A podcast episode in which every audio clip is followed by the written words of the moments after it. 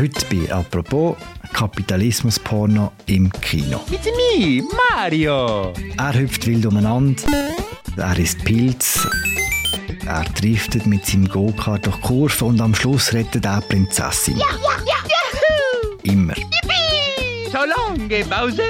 Der Mario springt zusammen mit seinem Bruder Luigi seit Jahrzehnten als Super Mario durch verschiedenste Videogames. Gerade aktuell kann man ihn auch im Kino sehen. Der Film über Super Mario Bros. ist ziemlich erfolgreich. Es ist nicht der einzige Film, der ein Produkt ins Zentrum rückt. Es gibt Filme über Turnschuhe. Got a name for it? Air Jordan. Über Spielzeugpuppen. Hi Barbie. Hi Barbie. Hi Barbie. Hi Barbie. Hi Barbie.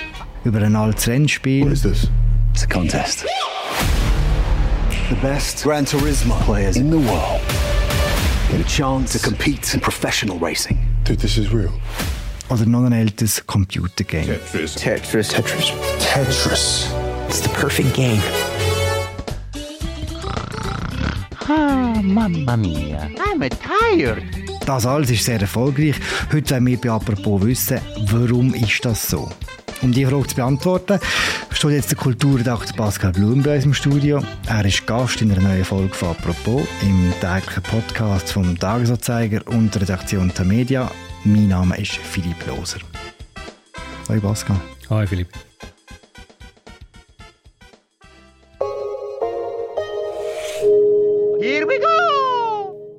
Pascal, seit ein paar Wochen kommt man nicht mehr um ihn herum. Der Film über Super Mario läuft in jedem grösseren und kleineren Kino in der Schweiz.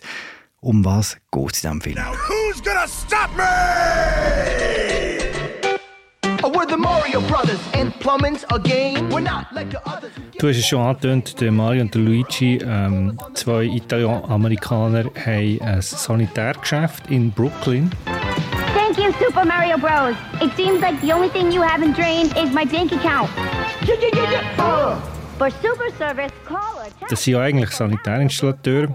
Und bei einer Reparatur geht irgendetwas schief, werden sie abgesogen in eine Art Unterwelt und werden getrennt. Where am I? Ooh, fresh meat for the grinder. There's gotta be a way out of here. There's no escape. The only hope is the sweet relief of death. Whoa! Oh, you've got to be kidding me. Excuse me, everybody coming through. Got a big adventure happening right now. Der äh, Mario kommt in Mushroom Kingdom rein und Luigi in Darklands. Beide reich regiert von verschiedenen Bösewichten. We will destroy the Mushroom Kingdom! Und wenn du das Spiel ein bisschen kennst, wirst du schon merken, dass dann so andere Figuren wie der Donkey Kong dann auch auftauchen. You asked for it! This is fun! Here we go. Und das haben jetzt alle gesehen, wie der Mario gegen Donkey Kong und gegen einen Bowser kämpft. Genau. Mittlerweile sind es fast 450'000 Zuschauer in der Schweiz. Das ist der zweite erfolgreichste Film im laufenden Jahr nach Avatar The Way of Water, wo gut eine Million Zuschauer hat bis jetzt. Das wird sich sicher noch angleichen. Also der Film läuft sehr gut und der Abstand zum nächsten Film ist auch wirklich sehr groß. Warum läuft das so gut? Es gibt verschiedene Aspekte. Der eine ist einfach ein rasanter Familienfilm, wo man auch nicht nur in 3D, sondern auch in 4D kann schauen kann. Also wo man dann noch, wenn das Sessel noch wackelt und man noch angespritzt wird, wenn es nass wird. Meine These ist ein bisschen eher so, dass es einfach eine Nostalgie anspricht nach dem Videogame, wo erstmal einfach eine Game-Verfilmung ist. Die sind meistens nicht besonders erfolgreich, da sehen wir jetzt mal das Gegenteil. In den USA sind am Anfang so ungefähr ein Viertel der Leute über 35 gewesen, die den Film schauen. ähm, es sind natürlich einfach zum Teil die Eltern, die mit ihren Kindern gehen, aber auch andere ältere Leute, sage jetzt mal, die sich erinnern an die Nintendo-Zeit in den 90er Jahren, wo, also Super Mario ist, ist lanciert worden Ende der 80er Jahre, hat aber in den 90er Jahren wirklich einen richtig durchschlagenden Erfolg gehabt.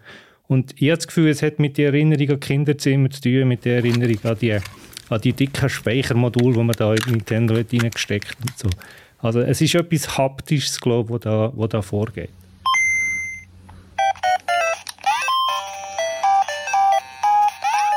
Wo wir immer zuerst müssen reinblasen, dass es funktioniert. Genau, wir müssen schauen, dass alles, äh, alle Dreckkörner äh, kannst, äh, rausbringen bevor etwas läuft.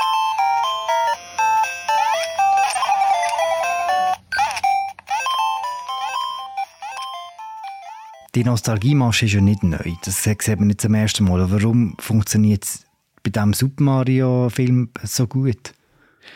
Ich glaube, es hat vor allem damit zu tun, dass man eigentlich Brands braucht, die weltweit funktionieren und Super Mario ist bis jetzt einfach noch nicht verwendet worden, beziehungsweise es gibt Verfilmungen, die sind aber nicht äh, besonders bekannt und auch nicht besonders gut gewesen, muss man sagen. Und das ist etwas, was sehr viele Leute doch an, anspricht, wo man sozusagen von einem generationenübergreifenden Brand und von einer Art Markenuniversum mittlerweile schon kann fast reden weil wir werden einige weitere Mario Brothers Filme gesehen, weil wir, also das ist jetzt der Anfang vom Nintendo-Universum, mm. wo wir hier leben. Was einmal funktioniert, wird hundertmal wiederholt. Mhm. Es ist ja nicht nur das Nintendo-Universum, es ist nicht nur der Super Mario Bros. Film, es gibt eine ganze Schwette von Filmen, die ähnlich funktionieren. Wo Produkte entweder Protagonisten sind oder wo die Entstehung von einem Produkt zeigen. Was gibt es da alles? This is where you come up with a brilliant idea that no one else can see. Let's hear it. Also momentan im Kino zu sehen war äh, Air, eine Geschichte vom Markenchef von Nike, wo es geschafft hat, Deal zu fädeln mit dem äh, Michael Jordan und äh, das ist ein grosser Sponsoring-Lizenzdeal äh, auch in den 80er Jahren, also in der, der gleichen Zeit, wo Super Mario ist auf den Markt kam und wo dann der Air Jordan, der berühmte Schuh, ist entstanden. What's the plan? We build a shoe line around just him. I need the greatest basketball shoe that's ever been made. Who's the player? Michael Jordan. Your motor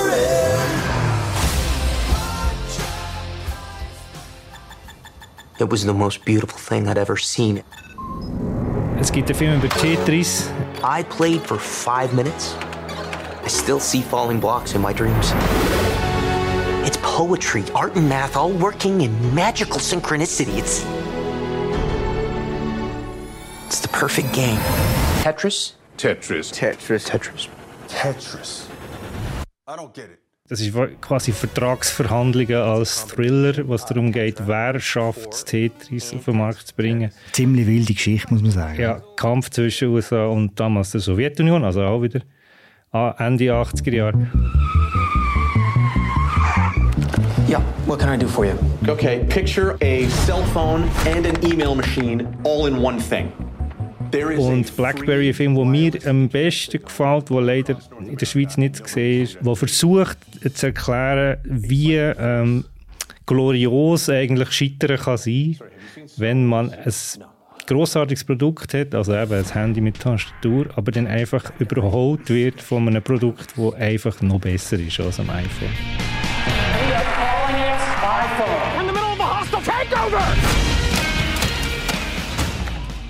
Das sind alles Filme über die Entstehung von, von so Produkten, eben über äh, Verhandlungskrieg oder über äh, irgendwelche Dealereien mit dem Umfeld von Michael Jordan. Dann gibt es aber noch die Filme, wo das Produkt selber im Zentrum steht. Zum Beispiel Barbie ist angekündigt. Äh, was kann man von dort erwarten? Barbie ist ein interessanter Fall, wo einerseits Mattel, also der Hersteller von der Barbie-Puppe selber, hinter der Produktion von, von dem Film steckt, natürlich neben anderen Produktionsfirmen. Aber äh, Leute wie Greta Gerwig haben angestellt, also eine Independent-Regisseurin eigentlich, zum äh, Art von Reinterpretation von Barbie zu liefern. I thought I might stay over tonight. Why? Because we're girlfriend boyfriend. To do what? I'm actually not sure. Also die ersten Bilder, die man sieht und die ersten Ausschnitte, die man sieht, deuten auf einen sehr ironischen Film, aber auch auf einen, wo, wo ganz klar mit den Geschlechtervorstellungen äh, anders umgeht, aber gleichzeitig irgendwie immer noch so eine Art von Barbie-Universum transportiert. Wir haben ganz unterschiedliche Sachen. Der, der, der Super Nintendo, wo wir, wo wir haben, äh, Zeug reingeshoppt zum Spielen, der Air Jordan Schuhe, Tetris, Blackberry und die Barbie-Puppe, haben für mich alle so ein etwas zu tun mit, mit der Nostalgie nach, nach den Sachen, die wir gerne haben, angelenkt. Und das ist eine gewisse Generation natürlich, wo, wo sich äh, mit Freude oder vielleicht auch, vielleicht auch mit, mit Grausen daran erinnert, was früher im Kinderzimmer und, und später vielleicht auch im Jugendzimmer wichtig war. Und wo wieder wichtig wird, weil das funktioniert sicher auch als Werbung. Genau, ähm, das ist ja der Witz. Also egal wie ähm, dekonstruiert Barbie wird sein, es ist ja immer noch ein Barbie-Film. Auch die Schweiz macht damit, habe ich bei dir gelesen, es wird bald einen Film über die Betty Bossi geben. Genau, Betty Bossi ist äh, ja eine Erfindung, eine Kunstfigur. Äh, der Film ist angekündigt als eine Art äh, Filmbiografie von der Werbetexterin, wo Betty Bossi erfunden hat. Auch da habe ich das Gefühl, äh, ist, äh, ist eine Sehnsucht nach den Spiralbüchern im, in den Schweizer Haushalt da eine Art Zünder für das Biopic quasi aus der Schweiz. Nicht allen gefällt das. Die äh, ganze Menge an Filmen, die sich um Produkt und um äh, kapitalistischen Erfolg kümmert eigentlich. Es gibt Leute, die nennen das Kapitalismus-Porno. Was kannst du mit dem anfangen, mit der Kritik? Ja, zum Teil schon etwas. Es, es, ist natürlich schon so, dass man, wenn man schaut, wer sind eigentlich die Helden von diesen Filmen, sind das die Markenchefs, Management-Leute, äh, die es geschafft haben, Deals einzufädeln, die man nicht für möglich hat gehalten. Und äh, Vertreter von dem, was man in den USA das Corporate America nennt, oder? also das ist eine Art Firmenkapitalismus, wo, wo man jetzt gerade wieder sieht, äh, was sich die, Autoren, Drehbuchautoren im Streik dagegen wehren, oder? Also auch die Studio sind ja Teil von dem Corporate America. Und Studio-Leute haben natürlich auch gerne Geschichten von Managern, die etwas zu wegbringen. So. Was sagt das über den allgemeinen Zustand der Branche aus? Also in, der, in, Hollywood ist Intellectual Property extrem wichtig geworden. Bei uns wird das meistens übersetzt als geistiges Eigentum, was es eigentlich auch bedeutet. Aber äh, in, der, in der Filmwelt hat es so ein eine engere Bedeutung bekommen, nämlich einfach alles, was man mit Brands in Verbindung kann bringen kann, wird eher umgesetzt als anderes, was man nicht mit Brands kann für, in Verbindung bringen Also die ganz grossen Marvel und Star Wars Universen äh, kennen wir alle, aber dann gibt es auch eben jetzt sicher auch den Weg quasi ausgehend von Super Mario weitere Games anzuschauen und zu sagen, was könnte man da noch machen. Intellectual Property ist im Prinzip das, was die Leute schon kennen. Mhm. Was ja eigentlich, wenn man es weiter denkt, auch eine gewisse Originalität verhindert. Ja, es gibt äh, überall Unoriginelles und Originelles. Ein Grund, warum es auch so viel Unoriginelles gibt, hat sicher damit zu tun, dass es auch so viel Anbieter gibt, die einfach immer mehr Content brauchen, oder? Inhalt brauchen. Content äh, Money ist sicher groß. Netflix hat nach dem Jahr, wo, wo sie haben, äh, zuerst mal äh, Hunderttausende von Abonnentinnen und Abonnenten verloren, auch Abstriche gemacht äh, beim Content. Sie haben zum Beispiel angefangen zu sparen, haben ein äh, Animationsstudio, das sie selber haben aufgebaut wieder verkleinert bzw. ganz zugetan. Und ähm, da wird schon extrem klar und streng kalkuliert. Der ähm, deutsche äh, Autor Jürgen Kuttner hat äh, immer die These gehabt, dass äh, man schaut im Fernsehen eigentlich nur das, was man aus dem Fernsehen schon kennt. Und bei den Streamern scheint sich jetzt so quasi das alte Fernsehstubengesetz zu wiederholen. Also früher war es so, ähm, man schaut am Samstagabend das, was man immer geschaut hat, was am Samstagabend kommt. Und jetzt ist quasi äh, Bridgerton und nachher kommt Queen Charlotte, the Bridgerton Story. Also man, man nimmt eigentlich daheim das entgegen, was, was man schon kennt. Es ist echt die ständige Wiederholung von etwas, was einmal gut funktioniert hat. Es ist ja auch mit den Geräten, wo man mittlerweile relativ intimen Umgang hat, also man nimmt sie mit ins Bett und so, habe ich auch das Gefühl, dass die Leute nur eigentlich Figuren reinlassen, die ihnen schon etwas sagen. Mm. Die Fremden, die möchten sie eigentlich nicht. Mm. Du hast vorhin den Streik erwähnt von den Autorinnen und Autoren. Hängt das direkt miteinander zusammen, dass es auch weniger Arbeit gibt für sie, wenn man halt mehr auf das setzt, was man schon kennt, wo wie eben weniger Originalität braucht? Also für einen Film wie äh, Super Mario Bros. Movie zu schreiben, äh, ist sicher lukrativ. Das Problem, also der Writer's Strike in den USA derzeit hat sehr viele Aspekte, aber im Prinzip ist es ja grundsätzlich einfach auch ein eine Frage von der von den Lebenshaltungskosten, wie wir ihn auch, auch bei uns haben. Also Autoren sind Leute, die möchten arbeiten. Ähm, früher ist das, oder vor ein paar Jahren sogar noch, ist das wirklich ein, Weg gewesen, Mittelklasse an den beiden Küsten in den USA. Jetzt ist es einfach sehr viel schwieriger geworden, weil Streamer auf kürzere Seasons setzen, weil sie sehr kleine Writers Room machen, weil sie tiefe Löhne zahlen und so weiter. Also überall versuchen, Kosten zu drücken. Und äh, das im Prinzip eine Art Gig-Economy ist worden. Also das heißt, man äh, schreibt da eine Staffel, hat einen riesen Stress und wenn die fertig ist, muss man eigentlich schon wieder einen neuen Job haben, damit man kann am Schluss die Steuern und, und Miete zahlen, die in äh, New York oder in, in Los Angeles natürlich auch nicht tief sind. Wie wir das in Europa merken, dass jetzt äh, die Autoren in Amerika streiken?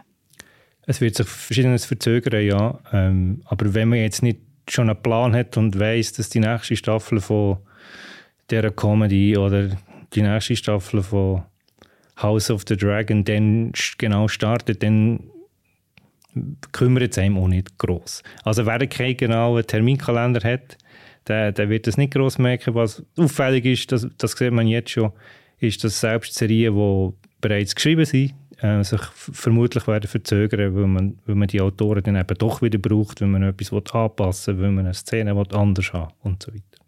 In der Zwischenzeit schauen wir einfach das Zeug, was es schon gibt. Es ist nicht so, dass äh, nichts um wäre. Du tust ja beruflich mit all diesen Serien und Filmen beschäftigen, auch mit denen, die wir am Anfang erwähnt haben, mit Barbie, mit Super Mario. Kannst du persönlich diesen Filmen etwas abgewinnen? Also Barbie habe ich noch nicht gesehen. Ähm, auf jeden Fall, ich bin überhaupt kein Gegner von solchen Filmen, wie du sagst. ähm, auf Barbie freue ich mich schon. Was mir am meisten gefallen hat, ist eben der Blackberry-Film, wo eine Art äh, Bürokomödie ist einerseits, und wo man auch so ein bisschen sieht, dass es dann auch Leute gibt, die auf eine ganz eigenartige Art den Management-Typus erfüllen. Das ist dann eben nicht der, oder weniger der Kapitalismus-Porno, wo dann wo dann kritisiert wird, sondern da gibt es ja ganz eigenwillige Verkäufer zum Beispiel auch und Leute, die an ein Produkt glauben, obwohl sie es nicht verstehen und so weiter. Also da gibt es absurde Konstellationen. Und da gibt es ja durchaus noch andere Game-Verfilmungen, ganz aktuell, die nicht unbedingt für äh, Kinder und ihre Eltern denkt sind, sondern eher für das Erwachsenenpublikum. Genau, wie zum Beispiel The Last of Us, äh, die Verfilmung von dem äh, Zombie-Survival-Game, wo einerseits funktioniert als eine Art ähm, sehr äh, treue Hommage ans Game und andererseits dann weggeht vom Game und auch als Erzählung und auch als Erzählung innerhalb von einzelnen Episoden sehr meisterhaft äh, erzählt ist. Also da haben wir äh, etwas ganz anderes als Super Mario Bros. Aber etwas, wo man auch kann sagen ähm, eine Art von Meilenstein eigentlich, wo man kann sagen, jetzt äh, haben sie es gecheckt. Der Last of Us ist natürlich schon ein gut erzähltes Game gewesen, dann ist die Übersetzung gar nicht so schwierig. Und in 20 Jahren kann man sich dann schauen und sich daran erinnern, wie das war, wo man damals noch ein Game in die Konsole da hatte und angefangen hat, gegen Zombies zu ballern. Genau, man kann sich erinnern an die weißen PlayStation-Controller. Sind die noch weiß? Ich weiß es nicht. Ja, vermutlich, oder? Keine ja. Ahnung. Wo man noch nicht äh, den VR-Chip im, im Hirn hat, äh, implantiert hat. Genau. Yippee! So long, Bowser! Thank you so much for playing my game. Danke, Pascal. Danke dir. Das war sie, unsere aktuelle Folge von «Apropos» im täglichen Podcast vom Tagesanzeiger und Redaktion der Medien. Das war es auch mit dieser Woche von «Apropos». Moderiert wird die Sendung von der Mirja Gabatur und von mir, Philipp Loser. Produziert werden wir von der Laura Bachmann und neu auch von Tobias Holzer. Herzlich willkommen. Euch allen ein schönes Wochenende. Wir hören uns am Montag wieder. Ciao zusammen.